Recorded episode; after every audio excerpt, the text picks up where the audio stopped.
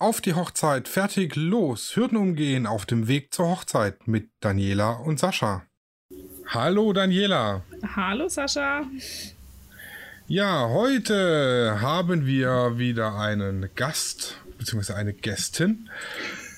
Und zwar ist es nicht ein Gast aus den eigenen Podcast-Reihen wie beim äh, letzten Mal, als wir einen hatten, sondern äh, tatsächlich jemand Podcast-Fremdes. Wir begrüßen bei uns die Saskia, ihres Zeichens Standesbeamtin. Und äh, ja, sie wird uns heute so ein bisschen über die äh, Einzelheiten der standesamtlichen Trauung aufklären, was denn so nötig ist, ob man überhaupt, wann man denn überhaupt heiraten darf, standesamtlich und wann nicht. Genau. Am besten äh, stellt sich die Saskia mal selber kurz vor. Hallo ihr zwei. Ähm, ja, mein Name ist Saskia. Ich bin Standesbeamtin bei einer Kleinstadt im Kreis Heilbronn in Baden-Württemberg. Genau. Äh, seit wann ungefähr Standesbeamtin? Seit jetzt ähm, knapp drei Jahren. Und ich habe eigentlich von Anfang an gemerkt, dass äh, gerade die standesamtliche Trauungen mir echt am Herz liegen. Es macht Spaß. Okay, Standesbeamtin ist ein klassischer Ausbildungsberuf, beziehungsweise ich glaube duales Studium. Ähm, ist eigentlich eine Ausbildung zur Verwaltungsfachangestellte. Und dann geht man auf die Akademie für Personenstand in Bad Salzschlierf. Da gehen eigentlich bundesweit die Standesbeamte hin, genau, und da machst du eine Ausbildung, Fortbildung. Aber das ist auch von Bundesland zu Bundesland ein bisschen unterschiedlich. Okay, und da sind wir dann schon mal beim ersten wichtigen Fakt. Ein Standesbeamter oder eine Standesbeamtin oder, äh, wenn man es richtig gendert, eine Person, die das Standesamt betreut, ähm, kann es nicht irgendjemand machen, so wie zum Beispiel ein Trauredner. Das ist ja kein Ausbildungsberuf, sondern das wird äh, tatsächlich ausgebildet, äh, respektive studiert und dann eben auch von der Gemeinde ernannt. Das heißt, ich kann mir nicht äh, sagen, hier meine, ähm, wie es jetzt in, in, amerikanischen Serien ist, ah, ich war jetzt hier kurz bei der Online-Schulung für Priester, ich mache jetzt die Trauung für dich. Nee, genau richtig. Also ein Standesbeamter wird hier immer nur für und von der jeweiligen Gemeinde quasi ernannt, das war richtig, und ähm, kann auch nicht außerhalb tätig werden von der Gemeinde. Das geht auch nicht, wenn man ähm, jetzt fragen würde bei der Gemeinde, wo man heiraten will, richtig? Ähm, prinzipiell kann man überall in Deutschland die Eheschließung eingehen, aber wichtig ist die Voraussetzung, dass man immer am Wohnsitzstandesamt von einem der Heiratswillige einfach den Termin zur Eheanmeldung macht und dann werden die Unterlagen entweder weitergeschickt zum Wunschstandesamt oder Wunschort ähm, aber die Prüfung der Ehevoraussetzungen findet immer am Wohnortstandesamt statt. Aber das heißt, ähm, es könnte jetzt auch keiner hingehen und sagen, ich möchte jetzt gern im Standesbeamt äh, XY von dir getraut werden, sprech mal dann Standesbeamter, ob du nicht für den Zeitraum bestellt werden kannst. Das geht nicht, ne? Nee, das geht nicht. Nee, nee. Genau. Genau, also ich muss dann immer mit dem Standesbeamten leben, der dann eben gerade da ist. Genau. Oder entsprechend das Standesamt wechseln. Genau, oder das Standesamt wechseln. Dazu habe ich eine ähm, Geschichte. Ähm, vor, jetzt muss ich überlegen, bestimmt elf Jahren hat sich mal ein befreundetes Pärchen von mir ähm, verheiratet und die wollten aber ähm, auch eine freie Trauung, aber die wollten was ganz Spezielles. Die hatten sich überlegt, mit dem Tauchcenter in Freiburg zusammen, dass sie auf der Freizeit- und Campingmesse im äh, Container, im Tauchcontainer sich nochmal das Ja-Wort geben. Und dann war die große Krux, einen Standesbeamter zu finden, der tauchen kann, der quasi die Trauung mit denen macht, weil freie Redner war zu dem Zeitpunkt, glaube ich, noch nicht so bekannt. Und dann sind sie auch zudem an das Standesamt, haben im wirklich Kleinkreis geheiratet, um dann ein paar Stunden später unter Wasser mit dem Standesbeamten nochmal zu heiraten. Was? Ach Gott. Ja. Genau, das haben sie tatsächlich durchgezogen. Aber es war wohl ja nicht so geil. einfach, einen Standesbeamten zu finden, der das macht und kann. Ja, ich denke, es wird so ein Einzelfall sein. Ja, ich glaube ja, auch. Ich habe es nie wieder gehört, aber es war auf jeden Fall ein Highlight auf der Messe. Ja, Tauchen gehört jetzt vermutlich nicht zur Standardausbildung vom Standesbeamten. Nee. Wäre mal spannend, ne? Ja, definitiv. Ich glaube mir, die Saskia würde bestimmt, wenn sie den Tauchschein bezahlt bekommen würde, auf Bali das bestimmt in Betracht ziehen. Ja, das könnte man sich dann doch mal überlegen. Also der Tauchschein an sich, äh, wenn wir jetzt ja mal kurz abschweifen, ist tatsächlich gar nicht so teuer. Und hier in Neckarsund zum Beispiel beim, beim äh, Tauchverein, da macht man, muss man gewisse Grundstunden haben und Sachen können und dann, äh, ja, die Prüfung kostet, glaube ich, 150 Euro für den Tauchschein und dann hat man den und eben, äh, dann kommt es darauf an, ob man jetzt in einem Verein ist, der eventuell günstige Tauchstunden anbietet oder bei dem es im Vereinsbeitrag inbegriffen ist. Mhm. Weil ich habe mich da ja schlau gemacht, weil ich wollte ja mal unter Wasser Fotoshootings machen, beziehungsweise habe es schon gemacht. Mhm. Und genau. Also so teuer ist es gar nicht, Saskia. Feuerfrei. Ja, also ich habe tatsächlich auch den Tauchschein gemacht. Vor ah, echt? sieben oder acht Jahren. Allerdings bin ich bis heute nicht über die 20er-Marke von Tauchgängen gekommen. es kam dann irgendwie immer was dazwischen. Kinderhochzeit und dann habe ich irgendwann ne, gemerkt, das ist doch nicht so meins, weil mir einfach die Routine fehlt. Und ich glaube, wenn wir es jetzt tatsächlich wieder als Pärchenhobby aufgreifen würden, irgendwann müssten wir, glaube ich, nochmal einen Tauchkurs machen. Das kannst du mal deinem Chef vorschlagen. Traumhochzeit im Neckar. Genau. Oh nee, aber ob man da so viel sieht, ist halt, ähm, ja, fraglich. Könnte schwierig werden, ja. Mhm. Ähm, wenn ich jetzt heiraten möchte, mhm. dann muss ich mir die Ehemeldung oder äh, die, die, die Eheschließung anmelden, beziehungsweise früher hatten wir ja gesagt, Aufgebot bestellen. Ähm, was brauche ich denn da für Voraussetzungen? Was muss ich mitbringen und vor allem, wie viel vor der Hochzeit kann oder muss oder soll ich kommen? Also genau, im Prinzip äh, benötigt es halt die Eheanmeldung am Wohnsitzstandesamt von einem der beiden, wenn noch zwei verschiedene Wohnsitze bestehen zum Beispiel. Da entscheidet man sich dann für eins. Ähm, ansonsten findet die Anmeldung prinzipiell sechs Monate vorm Eheschließungstermin statt. Also das ist der früheste Zeitpunkt. Ist einfach gesetzlich so vorgeschrieben. Und ähm, genau, ja, also länger wie sechs Monate ist es nicht möglich. Die Voraussetzungen für eine Eheschließung sind seit Juli 2017, dass man ähm, die Volljährigkeit besitzt.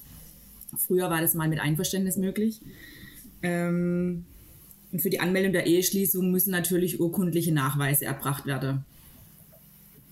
Ich kann euch mal ähm, Beispiel nennen, wenn ihr wollt. Also grund grundsätzlich ist halt der Familienstand, der Wohnort und die Staatsangehörigkeit nachzuweisen, beider Heiratswillige. Und äh, danach richtet sich dann eigentlich die Prüfung. Sprich, wenn es eine ledige Person äh, ihren Familienstand vorweist, dann geht es nur durch einen beglaubigten Auszug aus dem Geburteregister. Und den bekommt man dann immer an seinem Wohnsitzstand, äh, an seinem Geburtsort Standesamt, sorry, also da, wo man geboren worden ist.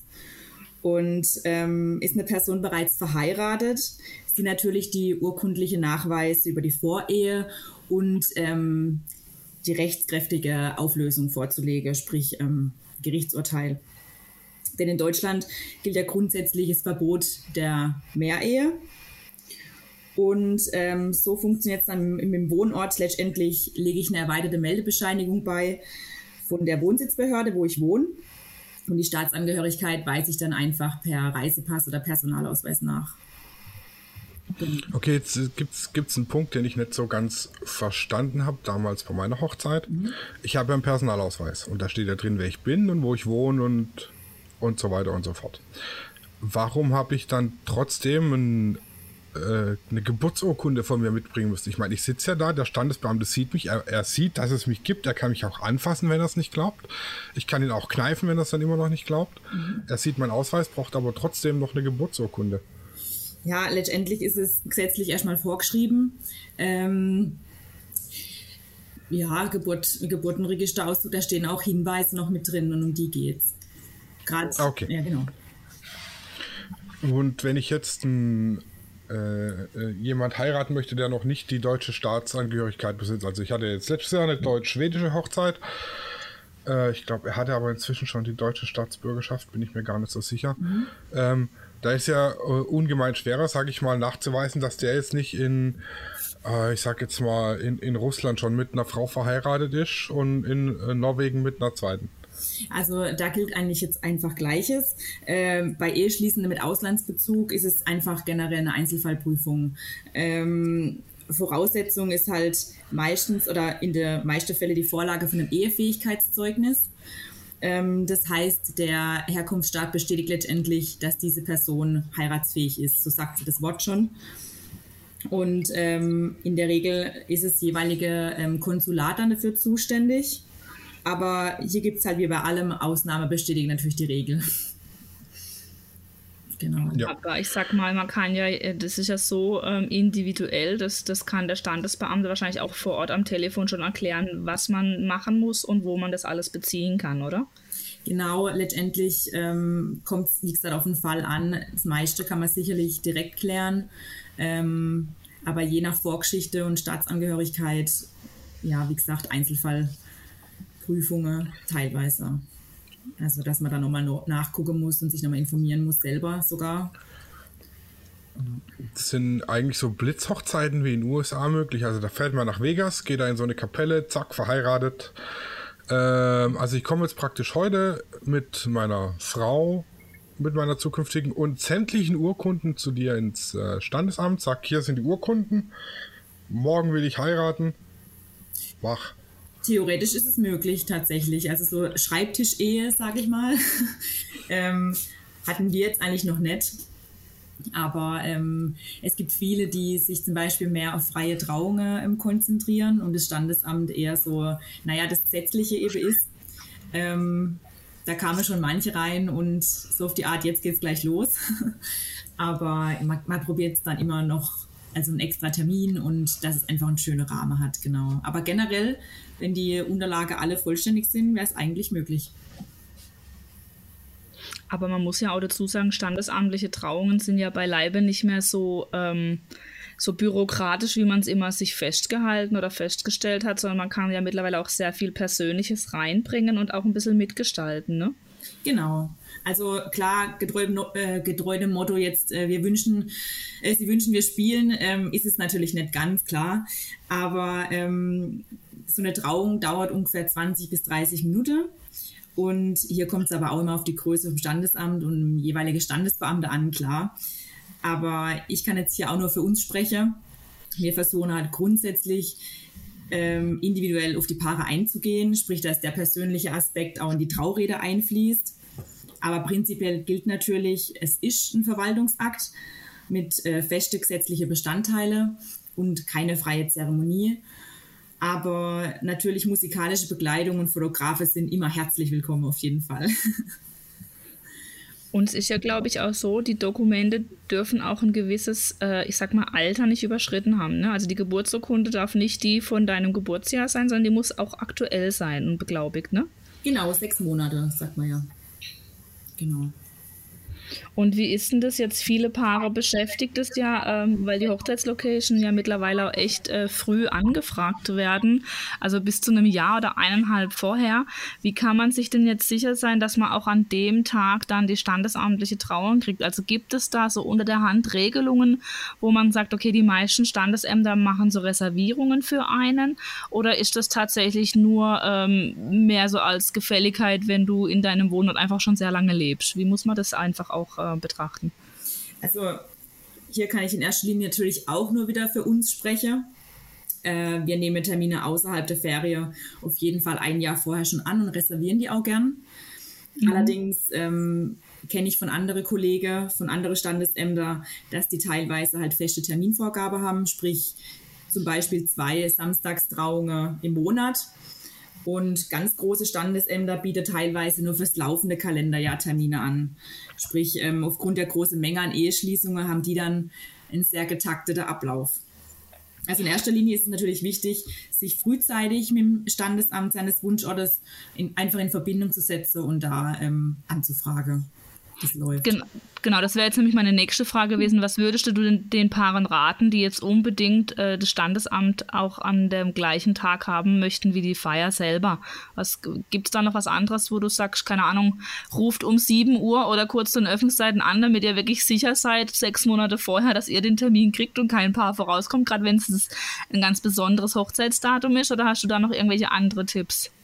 Also bei uns ist es zum Beispiel auch, dass wir dann ähm, mal ein oder also mal mehrere Eheschließungen annehmen an dem Tag, wenn es wirklich ein absolutes Wunschdatum ist. Also da versucht man schon auf die Paare einzugehen. Aber wie gesagt, das ist nicht überall so. und jeder hat seine eigene Regelung. Also das heißt, grob zusammengefasst könnte man sagen, die Paare sollen auf jeden Fall, sobald sie den Termin haben und eine Location mit dem, mit dem Standesamt mal sprechen, ob eine Reservierung auch äh, mit so viel Vorlauf möglich ist. Und wenn nicht, muss man einfach nachfragen, ob man, keine Ahnung, einen Termin für den Tag schon einen Telefontermin vereinbaren kann, um sich sicher sein, äh, da an dem Tag auch einen Platz zu kriegen. Oder müssen sie einfach auf gut Glück, Glück sich den, äh, den Termin äh, markieren, ganz fett im Kalender, dass sie wirklich um halb acht am Morgen als Erster anrufen und sich den, den Termin sichern? Hm. Gute Frage. Ähm, ich glaube, ich habe es, ich habe es, glaube ich, schon erlebt, ähm, wenn ich mich jetzt recht entsinne, dass man tatsächlich auch einen Telefontermin vereinbaren kann für das Brautpaar, dass man eben sagt, ähm, genau an dem Tag, sechs Monate vorher, um halb acht, kriegen sie zumindest einen Telefontermin sicher, sodass um sieben noch keiner anrufen und ihnen den Termin klauen kann. Aber eben deswegen jetzt einfach die Frage an dich, hast du das schon so erlebt oder macht das überhaupt Sinn oder sagst du einfach anrufen, wenn man von vornherein schon mehr oder weniger abgewiesen wird und auf die sechs Monate im Voraus äh, festgehalten wird, weil keine Reservierung möglich ist. Ähm, also das sind mir halt definitiv zu klein. Ähm, ich würde auf jeden Fall einfach mal anrufen und frage, wie es denn mit der Terminreservierung ganz allgemein aussieht, wie die das handhabe. So früh wie möglich, wenn ich meinen Termin quasi weiß, das ist mein Wunschtermin, dann einfach direkt mal in Verbindung setze. Die helfe doch dann auch gern weiter. Das, genau. Ja, wenn es dann soweit ist und ich habe meinen Termin für die Trauung und ich stehe dann da mit äh, Mann oder Frau oder äh, was auch immer, ähm, dann äh, gibt es ja da bestimmte Abläufe. Also es gibt jetzt so mit Sicherheit ähm, gesetzlich vorgeschriebene Dinge, die äh, in, der, in der Trauung drin sein müssen. Und dann gibt es so Sachen, die sind jetzt kein Muss. Ähm, was, wie ist denn da so der grobe Ablauf? Und was ist gesetzlich vorgegeben und was nicht? Also die Trauung an sich? Oder? Ähm genau, während der Trauung jetzt. Also die Trauzeremonie, sage ich jetzt mal. Genau, also ähm, wir haben am Anfang auf jeden Fall so einen Fragebogen, wo wir mit der Brautpaare ähm, durchsprechen. Äh, weil wie du, so, wie du schon gesagt hast, ist jetzt nicht alles ähm, verpflichtend.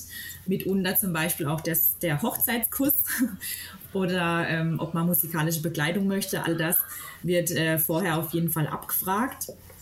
Und ansonsten kommt man an seinem großen Tag dann ins Rathaus rein. Wir gehen zusammen im Sitzungssaal hoch mit Einlaufmusik, wenn gewünscht bei uns, ähm, oder Einzugsmusik.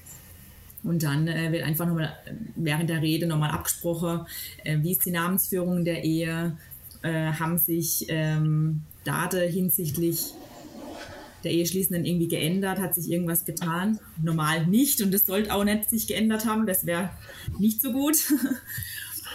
und letztendlich hat man dann ähm, die zwei Willenserklärungen im Ja-Wort dann wird die Niederschrift am Ende vorgelesen. Und genau, und alles Gute gewünscht.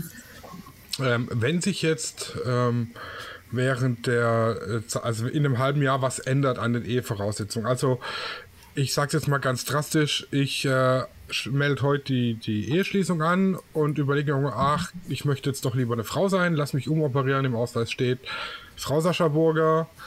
Ähm, und ich teile es dann an der Trauung mit. Ach, übrigens, ich habe mich umoperieren lassen zur Frau und bin jetzt offiziell eine Frau. Das, äh, muss das dann einfach, kann das während der Trauung geändert werden oder muss man dann nochmal alles von vorne anfangen? Oh, Sascha, oh, darauf, äh, das kann ich dir jetzt so nicht beantworten. Ähm, ich würde sagen, das ist eine typische äh, Einzelfallentscheidung. Okay, ja gut, es war jetzt auch eine spontane Eingebung. Ja, und ein krasses Beispiel. Ja, spontan habe ich auch keine Antwort drauf. Ich bin für meine krassen Fragen bekannt.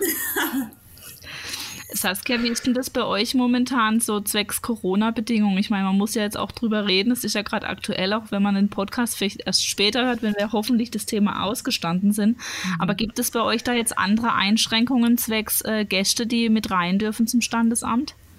Ja, auf jeden Fall. Ähm, vorher war es, also am Anfang der äh, Pandemie war es so, dass das Standesamt für sich selber entscheiden konnte, ähm, außerhalb der Corona-Verordnung, wie viele Personen denn zulässig sind. Ähm, also ich kann auch nur, nur wieder für unseren Landkreis sprechen. Und äh, jetzt gilt aber laut derzeitigem Recht, das ändert sich immer mal wieder, fünf Personen maximal mit Standesbeamte. Okay, das sind aber auch nur, also fünf Personen inklusive, ich sage jetzt mal Fotograf zum Beispiel. Ein Brautpaar. Also wirklich Brautpaar, ähm, Fotograf, es zählt jeder einzeln maximal fünf Personen in diesem Raum. Also das heißt rein theoretisch äh, mit äh, Brautpaar selber, äh, das Standesbeamte, Fotograf, hat man immer mal Platz für zwei Trauzeugen. Ganz genau. Äh, genau, Trauzeugen. Sind die, brauche ich zwangsläufig einen Trauzeuge oder brauche ich keinen? Nein, also zwangsläufig besteht keine Pflicht. Ähm, bis zum Ende der 90er Jahre war es sogar Pflicht und gesetzlich vorgeschrieben. Aber heute ist es freiwillig und ich finde es einfach immer wieder ein schöner Teil bei der Trauung an sich. Und äh, ein Großteil der Eheschließende heiratet auch noch ganz traditionell mit Trauzeuge. Und ich habe mal das Gerücht gehört, dass ich theoretisch gar nicht unterschreiben brauche, sondern sobald ich Ja gesagt habe, ist der Käse gegessen und der Kittel geflickt und ich bin verheiratet. Dass das Ja-Wort bindend ist, egal ob ich nachher unterschreibe oder nicht. Hm. Also letztendlich genau zwei übereinstimmende Willenserklärungen, aber man hält sie an die Niederschrift dann alles fest. Also das ähm, ist einfach der gewohnte Ablauf. Bis jetzt hat sich noch keiner gesträubt zu unterschreiben. Ja, das hoffe ich doch. Und es hat auch noch keiner Nein gesagt. Wäre auch echt blöd, wenn man das machen würde. Ähm, meine Schwester ist ja auch Standesbeamtin mhm. und die hat mal erzählt gehabt, dass bei ihr in Freiburg mal ein Fall war, den hatte sie nicht selber, aber der Bräutigam hatte sich einen Spaß gemacht und hatte Nein gesagt und dann hat die Standesbeamtin halt sagen müssen, okay, mhm. hiermit beenden wir die Trauung, meldet euch wieder für einen Termin in einem halben Jahr, ich darf nicht weitermachen. Genau, richtig. Also man sollte sich die Späßchen wirklich aufheben für nach, die Trau nach der Trauung. Genau, also das ist gar nicht mal so witzig. Also da muss man wirklich abbrechen und sagen, okay, ja, also. Gut, dass ich mir den Witz damals verkniffen habe. Mhm. Ja, sonst wäre dir die Claudia, glaube ich, aufs Dach gestiegen. Also, man kennt mich ja so ein bisschen als, als Scherzkeks und ich hatte tatsächlich mit dem Gedanken gespielt, einfach so aus Jux Nein zu sagen. Oh je. das wäre ein fataler Fehler gewesen. Ja. Ja, ich glaube, der Ronny hätte bestimmt mit sich reden lassen. Ich meine, Claudia hat bei denen äh, Ausbildungspraktikum gemacht. Die kennt den ja und die ist auch da aufgewachsen. Ich glaube, mit dem hätte man reden können, dass der dann einfach, du Ronny, war ein Spaß, äh, mea culpa, mach mal weiter, streich's aus den Akten. hm.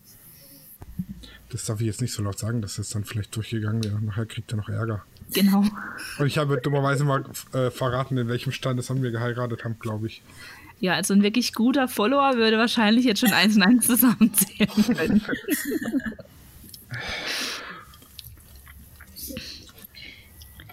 Ja, ich überlege gerade.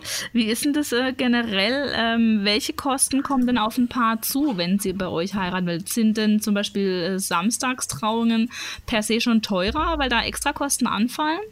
Ja, ähm, auf jeden Fall. Also die Gebühr richtet sich eigentlich immer nach der geltenden Gebührenordnung eines jeden Bundeslandes. Deswegen ist es ein bisschen unterschiedlich.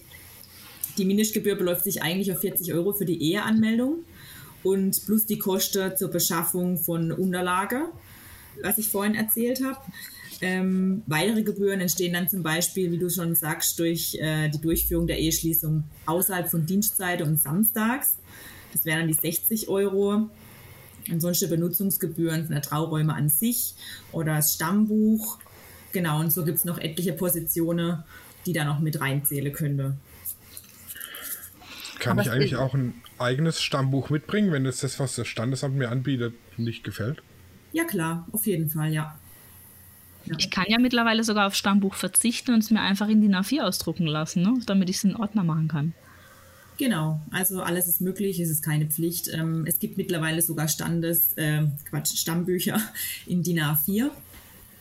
Die sind ah. jetzt gerade im Kommen. Ähm, ist auch was anderes wie so ein kleines, aber ganz frei. Also man ist da wirklich ganz frei. Also wir haben uns tatsächlich damals, als wir geheiratet haben, 2014 ganz bewusst gegen Stammbuch entschieden, mhm. weil wir gesagt haben, das hast dann auch wieder irgendwo rumfahren und musst wieder gucken, wie du es ablegst mhm. und haben uns damals wirklich für die DIN A4-Variante entschieden und haben es jetzt einfach in einem Ordner unter unseren ganzen wichtigen Urkunden abgelegt. Also haben die haben es neben unserem Fotobuch in der Vitrine ausgestellt ausgestellt. Geht natürlich auch, ja. Mhm. Ja, direkt neben dem Fotobuch und dem Gästebuch. Schön. Ja, die Karten haben wir da drin. Äh, da wissen wir noch nicht, was wir damit machen. Die liegen gestapelt in der Box, aber ja, vielleicht basteln wir da mal irgendwas draus. Das Brautkleid wollten wir eigentlich mal einrahmen und aufhängen, aber dafür haben wir nicht die Wandgröße. Mhm. Aber sonst haben wir eigentlich alles irgendwo dekorativ hindekoriert, dass es mir nicht im Weg ist. Ich bin ja so ein, so ein Deko-Verabscheuer. Ja, da muss man natürlich wirklich eine gute Lösung für finden, ja. Ja, aber es ist doch so, überall wo Deko, also jetzt habe ich so komische Deko auf dem Tisch stehen, jetzt komme ich da mit meinem Laptop und will mich an den Tisch setzen und arbeiten, dann steht mir das Zeug im Weg. Das ist doch nervig. Aber gut, ja. ich rede hier mit zwei Frauen, Frauen sind Deko-Fetischisten, da ja. ich ja verlorenen Posten, glaube ich. absolut. genau, deswegen habe ich mich jetzt auch enthalten. Sag ja, mal nochmal auf die, auf die Trauungen zurückzukommen. Ist es denn von Standesamt, Standesamt unterschiedlich, ob Sektempfänger geführt werden dürfen? Und ähm, ist es jetzt mit Corona auch äh, etwas, was wegfällt? Genau, also zu Zeiten Coronas fällt es jetzt komplett weg. Ähm, aber auch das ist von Standesamt zu Standesamt unterschiedlich. Also jetzt nicht Corona-mäßig, sondern allgemein, ob, ob Sektempfänge durchgeführt werden. Kommt natürlich darauf an, ob man auch die Räumlichkeiten als äh, Standesamt oder als Rathaus, wie auch immer, hat. Ne? Genau, gut, im Freien ist es ja generell eigentlich möglich, wenn es dann privat organisiert wird, denke ich. Das dürfte eigentlich bei den meisten Rathäuser, Gemeinde kein Problem sein. Mhm. Habt ihr denn auch eine Außenstelle, wo ihr sagt, ihr könnt auch ähm, verheiraten? Ja, ähm, gerade für standesamtliche Trauungen äh, braucht sie den gewidmeten Ort. Also ich kann jetzt nicht sagen, ähm, ich heirate bei mir zu Hause oder im Garten. ähm, die Gemeinde könne hierfür quasi die Räume selber festlegen und so quasi eine Außenstelle vom Standesamt gründen. Natürlich okay. gibt es aber halt Kriterien, die dafür eingehalten werden müssen, auf jeden Fall. Und was für Kriterien sind es dann? Ähm, zum Beispiel, also die Trauung an sich ist eine Amtshandlung, dass die einfach durch äußere Einflüsse nicht gestört wird. Ähm, es darf kein religiöser Hintergrund irgendwie bestehen, also es muss neutral sein. Und ähm, der Datenschutz muss natürlich gewahrt werden, ganz klar. Mhm. Habt ihr denn eine Außenstelle bei euch? Habt ihr irgendein historisches Gebäude oder so zu einem, zu einem Ort als Außenstelle benannt? Genau, bei uns ist zum Beispiel Schloss. Mhm. Ähm, aber ansonsten haben wir jetzt keine weitere Außenstelle. Grad Und würden da, würden da mehr Kosten dann anfallen, wenn ihr jetzt da am Schloss Trauungen durchführt? Genau, da ähm, ist es meistens, ähm, so ist es in vielen ähm, Gemeinden, sprich gerade Schlösser zum Beispiel sind in privater Hand. Ähm, da gibt es dann halt noch eine Benutzungsgebühr oder eine, eine, eine Raummiete an sich quasi, die noch zu entrichten ist. Aber das machen die Paare dann meistens extra mit dem jeweiligen Besitzer. Aber das kann man schon generell bei euch anfragen und ihr tütet es dann ein und gebt die Kontaktdaten quasi weiter, damit ihr alles weitere mit den Besitzern besprechen können. Genau, ja. ja. Oder die Hochzeitsplaner, je nachdem, wer es macht. Genau. Ja, also bei uns ähm, ist es so, meine Schwester hat jetzt ähm, jahrelang äh, in einem in einer Gemeinde, äh, die noch zu Freiburg gehört, gearbeitet. Die hatten tatsächlich so einen Kastaniengarten hinten raus, der war sehr, sehr beliebt. Mhm. Und ähm, was ich jetzt unlängst durch sie erfahren habe, bei uns im Nachbarort gibt es anscheinend sogar eine Gemeinde, die standesamtliche Trauungen an ihrem gemeindeansässigen See oder auch im, in den Weinbergen wohl macht. Mhm. Also finde ich auch mega spannend. Ja, das ist sehr interessant, ja. ja hat halt doch viel mehr äh, freie Trauungscharakter. Und gerade wenn man, sage ich mal, alles ein bisschen schlicht halten möchte und nur mit einer Trauung, sage ich mal, erschlagen möchte, ist das natürlich eine mega coole Lösung. Ja, das stimmt. Würde ich gern, hätte ich auch gern bei uns, aber das, ja, wie gesagt, ähm, bei uns ist es ein Schloss, ich finde das auch sehr interessant. Aber gerade wie du sagst, See oder Weinberge, also das ist wirklich schön, ja. Aber könntest denn du jetzt als Standesbeamtin jetzt sagen, okay, Schloss ist schön und gut, aber ich hätte gerne in den Weinbergen noch so einen speziellen Ort. Könntest du das äh, überhaupt äh, einfach so ähm, benennen als Außenstelle oder hast du da dann irgendwie einen Ablauf oder irgendwie einen Antrag zu stellen, dass das passieren würde? Man könnte dem Gemeinderat einen Antrag stellen, die entscheidet darüber. Und es ist, glaube ich, vorzulegen bei der Standesamtsaufsicht. Aber da kenne ich mich jetzt leider nicht, nicht genau ja. aus. Ja. Genau. Hat mich jetzt einfach nur interessiert, weil das finde ich ein mega interessantes Thema ist. Ja, ja, ist es auch. Jetzt, wo man es nochmal aufgreift, genau, ja. Also mit der Kirche ist ja, glaube ich, ähnlich. Ne? Die macht ja auch keine freie Trauungen. Da geht es ja auch nur auf kirchlich geweihtem Platz oder Fläche. Mhm. Weil da hatten wir nämlich bei uns im Nachbarort auch so einen Fall mit Frank, der Wedding Planner. Ehrlich?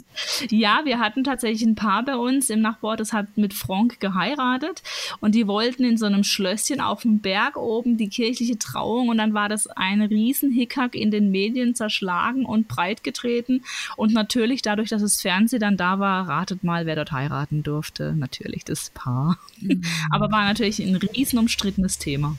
Ja, bevor es hier irgendwie einen medialen Shitstorm für die Kirche gibt oder so. Das ist genau. äh, immer so ein gutes Druckmittel, die Medien. Oft. Also ich will jetzt hier niemand dazu aufrufen, irgendwelche Shitstürme in den Medien zu verursachen. Ich bin ja absoluter Shitstorm-Gegner. Ähm, ich finde es einfach Schwachsinn, sich über irgendwas aufzuregen und es zu posten. Wenn ich mich über was aufreg, dann behalte ich das für mich. So. Ähm, ja.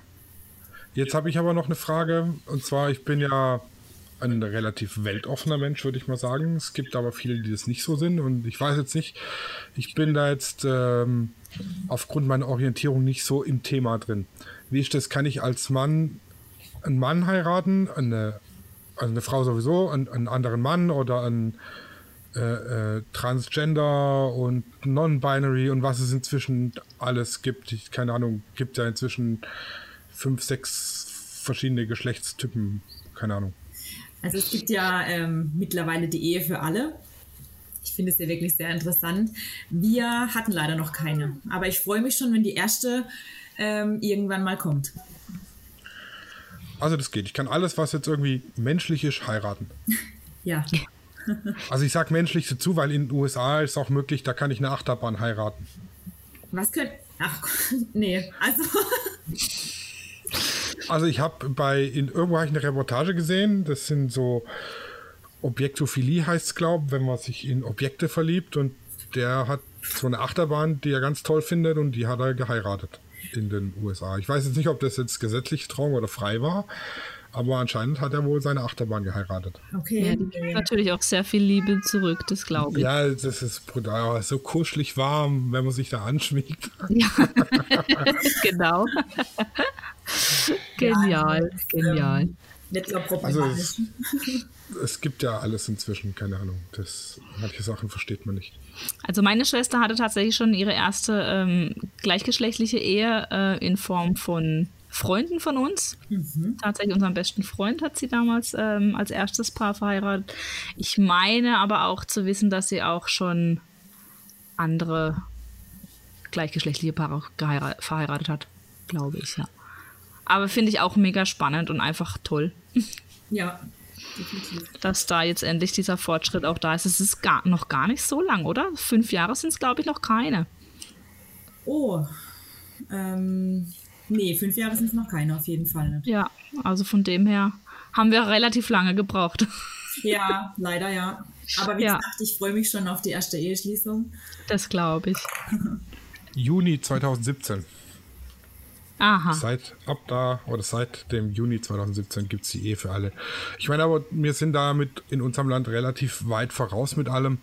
Wir haben, ich glaube, als eine der ersten, bin ich mir jetzt nicht ganz sicher, aber ich glaube, wir sind relativ früh dran gewesen mit der Ehe für alle im Vergleich zu anderen Ländern.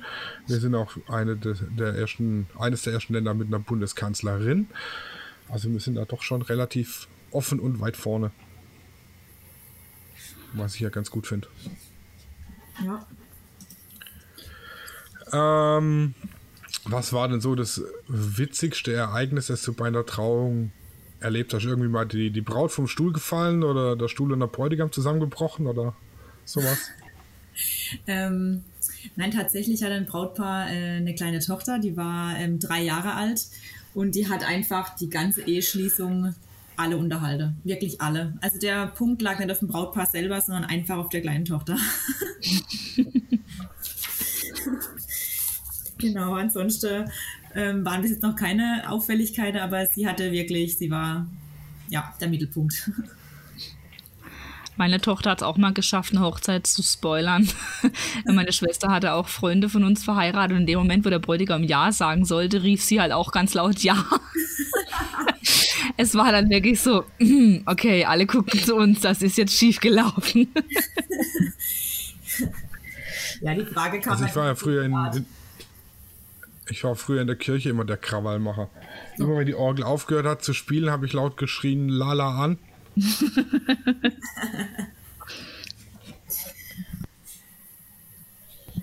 ja, Kinder sind was Tolles. Definitiv, ja. So, also cool. ich wäre mit meinen Fragen, die ich mir vorbereitet hatte, durch, glaube ich. Ich glaube, mir fällt jetzt auch gerade keine mehr ein. Ganz äh, generell kann ich vielleicht noch zum Schluss sagen, ähm, gerade Tipps für ähm, in Zeiten von Corona, was man einfach machen kann. Ja. Ähm, klar, die letzte Heiratssaison oder ähm, insgesamt die letzte Zeit war es sehr schwer, schwierig und viele Paare waren unglücklich ähm, aufgrund der Situation, dass sie ihre Trauung einfach nicht so durchführen konnten, wie es geplant war.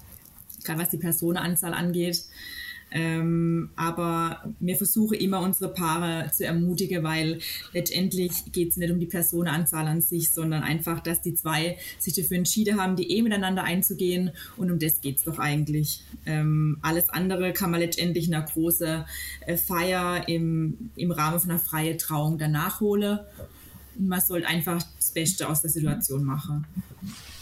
Das ist äh, Jetzt hast du gerade noch mal was angeschnitten. Wie ist denn das, wenn jetzt aber ein Paar doch entscheidet, nicht zu heiraten? Fallen bei euch Stornogebühren an, wenn jetzt aufgrund von Corona jemand doch sagt, nee, ich will alles zusammen machen und ähm, ich möchte es nicht? Also jein, ähm, wenn die Prüfung der Unterlage quasi schon, also die Prüfung der Ehefähigkeit schon abgeschlossen ist, das ist ja eine Verwaltungstätigkeit, kann sein, dass die Gebühr dann, also die Gebühr wird einbehalten, aber alles andere wird dann natürlich zurückerstattet. Also da behält man nichts ein. Keine Stornogebühren. Ja, und jetzt habe ich doch noch eine Frage. Die Unterlagen für die Prüfung der Ehetauglichkeit, ähm, gerade wenn es jetzt irgendwie um eine, eine deutsch-ausländische Hochzeit geht, muss die das Brautpaar besorgen oder kümmert sich da das Standesamt drum? Teilweise, es geht um, ja, teilweise, ich, das kann man so pauschal, ähm, also in der Regel natürlich das Brautpaar, aber es gibt auch Befreiungen, ähm, teilweise, also das kann ich so nicht beantworten. Das ist wieder Einzelfallentscheidung. Okay. Also da muss ich dann auch beim Standesbeamten meines Vertrauens, genau. beziehungsweise meiner Gemeinde einfach nachfragen, ja. äh, ob er das Zeug besorgt oder ob ich das besorgen muss. Aber wahrscheinlich in 99 Prozent das Brautpaar. Es findet sich auf jeden Fall immer eine Lösung. Also bis jetzt war jetzt noch nichts, dass man sagen konnte, ihr könnt jetzt keine Ehe eingehen. Und brauche ich Ringe für die standesamtliche Trauung? Auch das ist freiwillig. Ähm, klar, das ist wieder so was Traditionelles. Die meisten oder eigentlich alle ähm, haben Ringe. Ähm, aber auch keine Pflicht. Aber es gehört einfach irgendwie dazu, finde ich. Ist immer eine schöne Geste. Hm. Ja, also ich habe jetzt die, die Frage, also ich kannte die Antwort ja schon, aber wer weiß, wer das nicht weiß, ne? Äh, ich hatte schon ein Brautpaar, die hatten tatsächlich keine Eheringe. Mhm. Die hatten ähm, äh, Eheuhren. Also die hatten Uhren mit beide demselben Uhrwerk und die haben auch genau gleich getickt, weil jedes Uhrwerk tickt wohl ein bisschen anders immer, aber die Uhren haben genau gleich getickt. Mhm. Und die haben sie sich praktisch anstatt von Eheringen die Uhren zugelegt. Das fand ich total süß. Ist ja. auch eine schöne Sache, ja. Genau, also von Uhren über ähm, Kette. Ähm, es gab sogar, habe ich schon gehört, die haben sich die Ringe tätowieren lassen. Ja, das würde ich nicht machen. Das wird bei der Scheidung, muss der Finger mit ab. Ja, äh, also es gibt wirklich die unterschiedlichste, äh, ja. Vorgehensweisen. Kann ich die Ehe annullieren lassen? Also wenn ich es mir jetzt einen Tag später anders überlege, geht das? Nein, definitiv nicht. Ähm, ist unwiderruflich ähm, bis halt der Scheidungsrichter letztendlich zu Wege schreitet. Aber ähm, nee, also kein Widerruf. Auch kein 14. Also auch nicht, wenn ich nachweislich un also unter Zeugen unzurechnungsfähig war. Also wenn dann hinterher mein Trauzeuge sagt, der hatte hier ein halbes Kilo Kokain im Blut. Also wenn es wirklich ähm, dann wird auch kein Ehe, äh, dann wird auch kein Standesbeamte die Ehe schließen, wenn wirklich ersichtlich ist, dass man ähm, ja nicht ganz da ist. Das könnte man mal einführen, vielleicht vor der Trauung, ein Urintest und eine Alkoholprobe. Oh ja, das ist Corona-Test vor der Trauung. Genau, Schnelltest vorher, ja. Ja, es gab, also es gab, oder zumindest habe ich das immer wieder mal gehört, so ein Urban Myth, wenn man auf Neudeutsch sagt, dass äh, man, wenn man jetzt heiratet, kann man die nächsten 48 Stunden hingehen und sagen, ach nee, ich, das war ein Spaß, ich habe es mir doch anders überlegt. Aber dann ist es wohl nicht so. Nee. Dann haben wir damit mal aufgeräumt. Auch kein 14-tägiges Widerrufsrecht oder so. nee, also nein. Ja, bei einer Online-Trauung, also online weiß ich, dass man Widerrufsrecht einra einra äh, einräumen muss beim Online-Shopping, vielleicht auch bei der Online-Trauung. Ähm, bietet ihr oder wäre das eine Option, jetzt während Corona eine Videotrauung, also das Brautpaar ist und Trauzeugen sind beim Standesbeamten, dann sind die fünf Leute voll und dann äh, praktisch wie mit einer Skype-Konferenz zu den äh, Gästen das zu übertragen. Also ob das muss jetzt nicht unbedingt vom Standesamt organisiert sein, das wird für viele Gemeinden ähm, ein nicht stemmbarer Akt sein für die IT, wenn ich mir schon überlege, wie das mit dem Homeoffice aussieht. Bei meinem beim Arbeitgeber meiner Frau, da ist ja Homeoffice schon äh, eine, eine, Herausforderung, die kaum zu bewältigen ist. Mhm. Aber wenn ich jetzt als Brautpaar sage, ich habe hier das Equipment, und ich möchte die Trauung online übertragen zu meinen Verwandten, Freunden und so weiter. Geht das? Ähm, also es tut mir wirklich leid. Äh, das sind alles so Fragen, die sind durch Corona jetzt auch bei uns aufgeschlagen.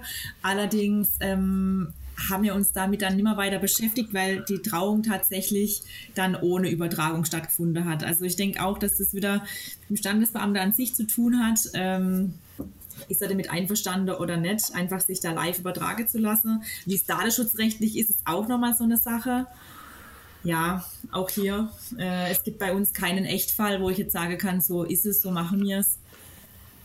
Genau. Also da kann ich vielleicht einkrätschen. Ähm, also ich hatte jetzt unlängst eine, eine, Trauung, da war das tatsächlich so, die haben sich dann über Skype ähm, quasi aber halt nur sich ins Bild bringen lassen und haben dann quasi die Eltern so dran teilhaben lassen. Das war aber schon ja, doch, das war letztes Jahr schon, genau. Aber die haben das tatsächlich gemacht. Also ich glaube, wenn man äh, gerade vielleicht auch sagt, man lässt den Standesbeamten oder die Standesbeamtin raus, weil die es vielleicht auch nicht möchten, dann ist es durchaus möglich. Aber das ist auch was, was man am Standesamt abfragen muss, genau wie Saskia sagt. Ja, aber da ist, äh, wie Saskia auch schon gesagt hat, der Datenschutz was äh, Wichtiges, weil das wissen auch viele nicht. Seit der DSGVO sind nicht nur Betriebe und, und, und äh, Geschäftstätige für den Datenschutz verantwortlich, sondern auch Privatleute sind nach der DSGVO für den Datenschutz verantwortlich. Das heißt, wenn ich die Trauung übertragen möchte, kann ich nicht sagen, hier, das ist privat, das geht mich alles nichts an, sondern auch da muss ich für den Datenschutz sorgen und muss ein Datenschutzkonzept haben und auch alle daran Beteiligten darüber informieren, was passiert denn mit den Daten. Ja, also ich denke, wenn das halt so ein geschützter, ich weiß ja nicht, was technisch möglich ist, ähm, ja, hm. Ja, ich, also ich wollte damit halt nur darauf raus, wenn ich das als Brautpaar in Erwägung ziehe und mein Standesbeamte macht damit, muss ich halt dran denken, dass es eventuell auf mich zukommt, dass ich mich da um Datenschutz kümmern muss. Ja, Genau. Jetzt fällt es mir sei denn, das ist schon das Brautpaar im, im Bild. Genau, eben so war es bei unserer Trauung. Jetzt fällt mir noch was ein. Ähm, ist denn bei euch jetzt äh, aufgrund von Corona die Zahlen der Standes, äh, äh standesamtlichen Trauung runtergegangen und müsst ihr oder das Brautpaar ein Hygienekonzept vorlegen, wenn sie dann doch kommen? Nein, also ähm, von der Zahl an sich gab es eigentlich keine äh, Auffälligkeiten, also wo sich drastisch verändert haben. Ähm, klar, es gab dann viele Einschränkungen, aber die, es fanden eigentlich dann alle Eheschließungen, ähm, statt. Ähm, von der Paares selber ist, eine, ist kein Hygienekonzept vorzulegen. Natürlich müssen wir uns alle an die äh, allgemeingültige Hygienevorschriften halten. Und somit ist natürlich derzeit das Trage von einem Mund-Nasenschutz und die Einhaltung von Abstandsregelungen zwingend erforderlich, klar. Das heißt, das Brautpaar und auch du müsst die äh, Mundschutzmasken während der Zeremonie tragen. Wir haben es bei uns so geregelt, dass wir eine Plexiglasscheibe ähm, vorne auf dem Tisch stehen haben. Mhm. Und somit könne dann quasi das Brautpaar und der Standesbeamte selber frei sprechen.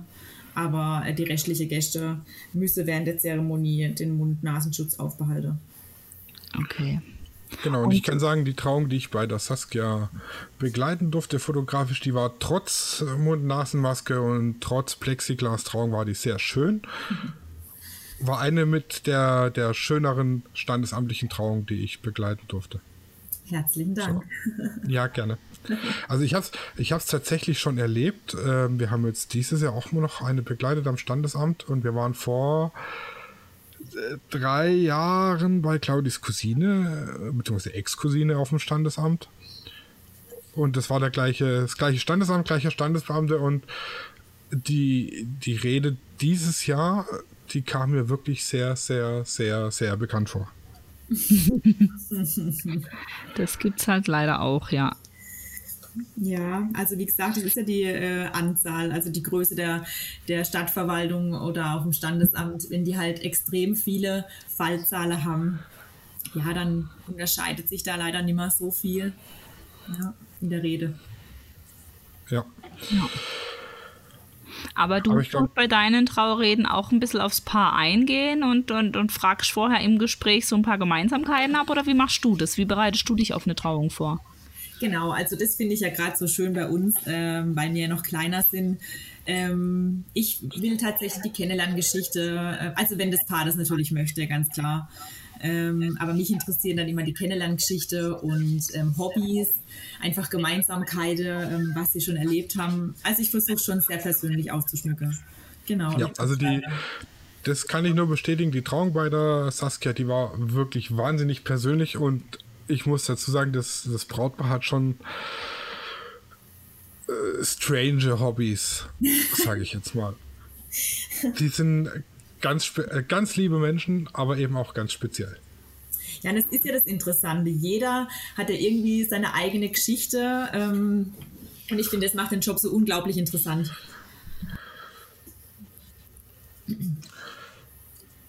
So, jetzt sind wir aber, glaube ich, tatsächlich am Ende angekommen. Oder hat die Daniela noch was? Nö, aber die Saskia kann an der Stelle ja gerne nochmal erwähnen, an welchem Standesamt sie ist, weil vielleicht hat der ein oder andere doch Lust bekommen, sich von der Saskia trauen zu lassen. Dann soll er wissen, an welchem Standesamt sie bestellt ist. das, das wollte sie, glaube ich, absichtlich nicht. Okay. Genau, ja, tatsächlich. Nicht, dass es hier verstehen. Ärger mit dem Chef gibt oder so. Genau, nicht, dass man das noch abklären müsste. Deswegen habe ich mich jetzt mal zurückhalten. Genau. Aber wer, wer unbedingt bei Saskia heiraten möchte, der kann mich gerne anschreiben. Ich weiß ja, wo sie arbeitet. Genau. Das klingt doch super. Und ähm, wer aber nicht das Standesamt wechseln möchte zum Heiraten, ich glaube, Saskia bereitet sich gerade auch darauf vor, freie Trauungen zu machen. Genau, das ist jetzt gerade so mein neues Projekt, ein richtiges Herzensprojekt. Da bin ich gerade dran, aber es ist noch viel Vorbereitung. Ja. Musst du das dann auch absprechen vorher ähm, mit der Gemeinde oder mit dem Rathaus oder je nachdem? Also es ist halt ähm, nicht mal genehmigungspflichtig, sondern nur anzeigepflichtig. Ähm, die, die Genehmigung dafür habe ich schon, oder die, ähm, ich habe schon besprochen, es geht alles klar. Und jetzt kommt halt noch der ganze ja, Büro, Finanzamt, mhm. Homepage, ja, genau. Also da ist gerade alles so in der Mache. Ja, ist auch sehr spannend. Schön, das klingt toll, ja. Genau. ja, genau. Also wie gesagt, wer, wer heiraten will, Saskia macht sich äh, zur freien Traurednerin. Äh, genau. Ihr könnt mich ja anschreiben. Ich kann euch auf dem Laufenden halten, wenn ihr bei ihr heiraten möchtet. Sehr lieb von dir. Und jetzt gut, dass es nur anzeigepflichtig ist. Das ist gut, weil ich, also ich weiß, dass es hier bei in der freien Wirtschaft, sage ich jetzt mal so ist, ähm, wenn ich jetzt irgendwas nebenher mache, jetzt, was jetzt, ich sag mal, betriebsfremd ist, äh, dann muss ich es nicht an, also an genehmigen lassen. Mhm. sondern ich kann, kann das machen, muss meinem Chef nur sagen, hier, ich arbeite nebenher und er kann es mir, solange es äh, die, die Arbeit nicht beeinträchtigt, auch nicht verbieten in den meisten Fällen. Wenn ich jetzt aber als Elektriker angestellt bin und mache nebenher eine Firma für Elektrogeräte-Reparatur, das muss ich mir dann von meinem Chef genehmigen lassen. Und bei dir ist es ja ähnlich. Du bist als Trauredner, also für angestellt und machst Traurednerin. Deshalb finde ich es gut, dass du es nur anzeigen und nicht genehmigen lassen musst. Eben deswegen frage ich auch, weil es ist ja doch so ein bisschen, also viele Menschen denken ja auch, ähm, das steht sich im Weg, weil es ja eigentlich so quasi das Gleiche ist, aber tatsächlich ein Standesbeamter und eine standesamtliche Trauung muss sein, das kann man nicht übergehen.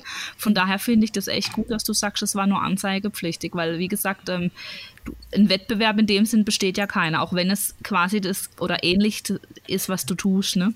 Ja, also man muss es halt ganz klar unterscheiden können, ist man jetzt gerade ähm, als Standesbeamtin tätig oder als freie Traurednerin. Das eine ist und bleibt ja immer noch ein, ein Rechtsakt und das andere ist eine freie Zeremonie. Also man muss da ganz klar abgrenzen. Genau. Aber das heißt, du würdest jetzt auch zum Beispiel, ähm, wenn du jetzt ähm, als Traurednerin oder freie Rednerin beschäftigt bist, würdest du dann auch anbieten, wenn es jetzt jemand aus der Region ist, ihn vorher standesamtlich zu trauen oder sagst du, du machst da definitiv einen Cut? Da muss man eigentlich, ein, also so ist es auf dem Arbeitgeber gewünscht, da muss eigentlich ein Cut sein. Genau. Also das heißt, du kannst dann nur entweder oder machen. Ja, das ist die Frage, also ähm, wie die Praxis dann ist. Ähm, ich denke, dass man bei mir sicherlich, ich habe einen sehr, sehr guten Arbeitgeber, mal sehr kulant, ähm, aber das ist dann nochmal extra zu besprechen, genau.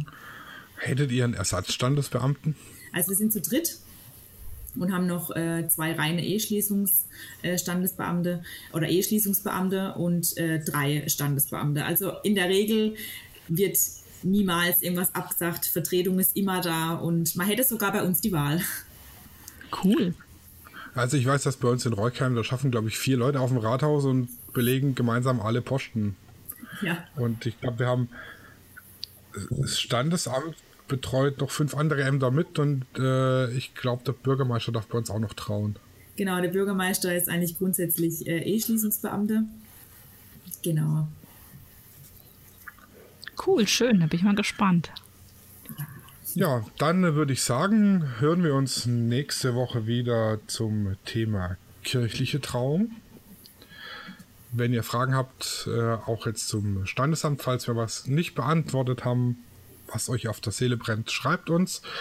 Wir beantworten euch alle Fragen und recherchieren auch gern die Antworten, wenn wir es selber nicht wissen. Ansonsten äh, wäre es schön, wenn ihr uns abonniert, damit ihr keine neue Folge verpasst. Und dann hören wir uns nächste Woche wieder. Bis dahin. Tschüss. Tschüss. Und auf die Hochzeit fertig los ist eine Produktion von Lichtwerke Fotografie in Zusammenarbeit mit Loana Hochzeitsplanung. Neue Folgen immer mittwochs überall, wo es Podcasts gibt.